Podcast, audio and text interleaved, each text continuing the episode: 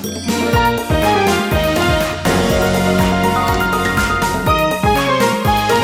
てるから作るまでリサイクルの天才ライフアシストチャンネル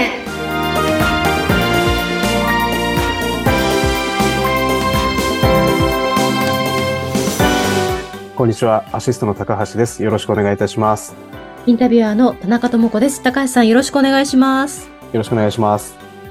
リサイクルの、ね、いろんなお話をさあの聞いて、すごく面白いです。私、あの、聞いていてありがとう。ございます。はい。さあ、今回は何についてはいお話しいただきましょうか？はい。えっ、と、先週に引き続いてですね、今日もあの、産業廃棄物のリサイクルについて、はい、あの、お話しさせていただけたらと思います。はい。なので本日も、はい、画像を使ってですね、あの、お話できたらと思いますので、よろしくお願いいたします。お願いします。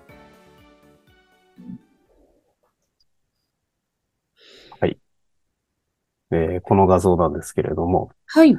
あの、すごい地味な画像なんですが、あの、今ですね、これあの、映っているのは、えー、オフィスにあるパーテーションですね。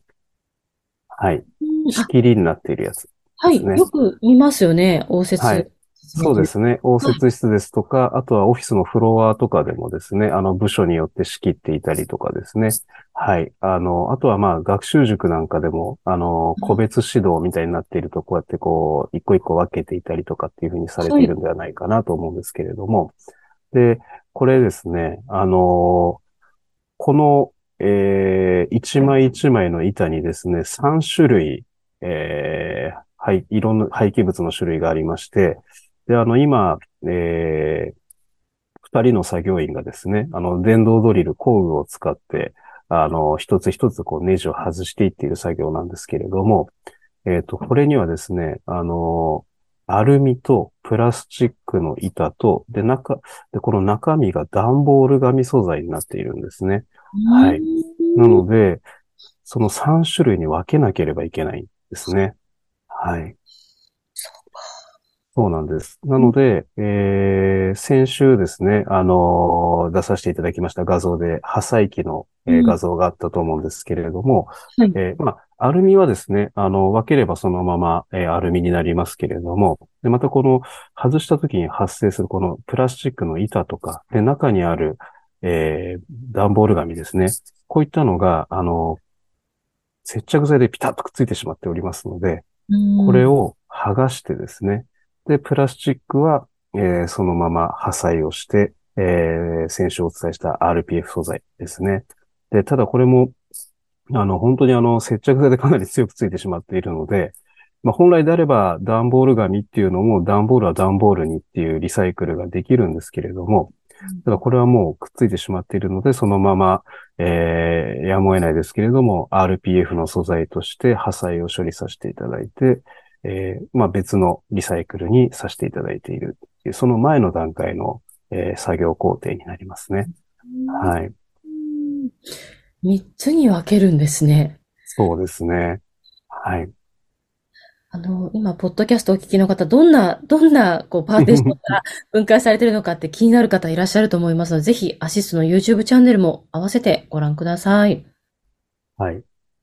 えーそうなんです。なので、ここで、あの、しっかりと分けないとですね、あの、鉄は鉄でまたリサイクルできるものが、せっかくできるものが、あの、これも一緒に破砕してしまうと、あの、まあ、RPF にはならないですし、まあ、そうすると、えー本当にゴミになってしまいますので、まあ、その前段階の、えーまあ、その前にですね、さらに、これを、えーこれ以外のえー廃棄物も来ておりますので、はい。まあ、わ分けて、分けた上で今この解体作業っていうのをしているんですけれども、はい。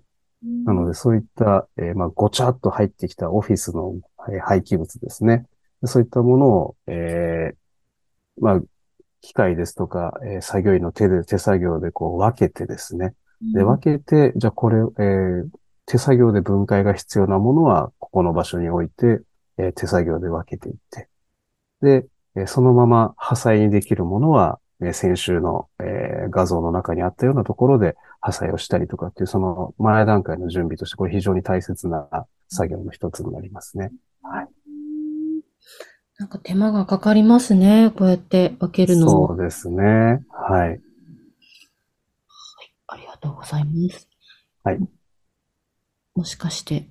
はいうん他にもありますか？写真。あはい。ちょっと待ってくださいね。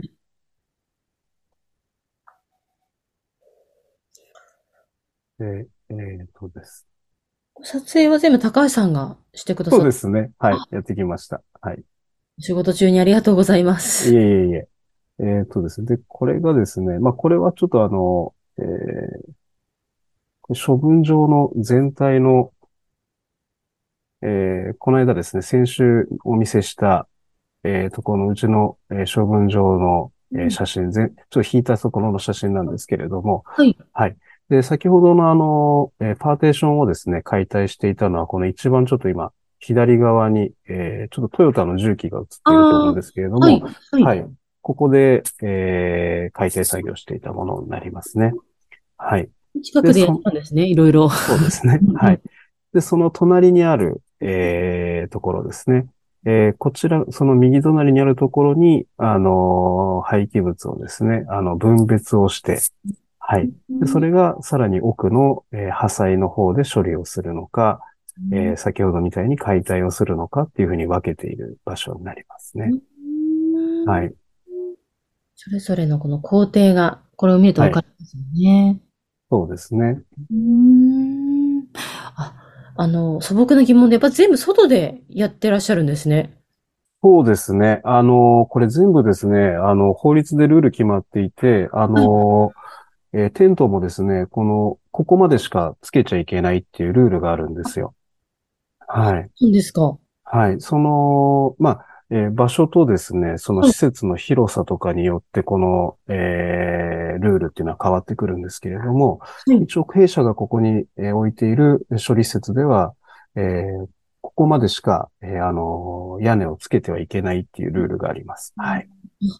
屋根の高さ、高さじゃなくて、こう長さ？長さというか幅ですね。はい。そういったものも、えールールで決められているところがありますので、まあ、ここの処処理場に関しては、処理施設に関しては、このような形をとっております。はいあーそういうこともなんか知れて、ちょっとこう面白いですね。はい。あのーこの写真の真ん中ら辺に5という数字が見えるんですが、はい。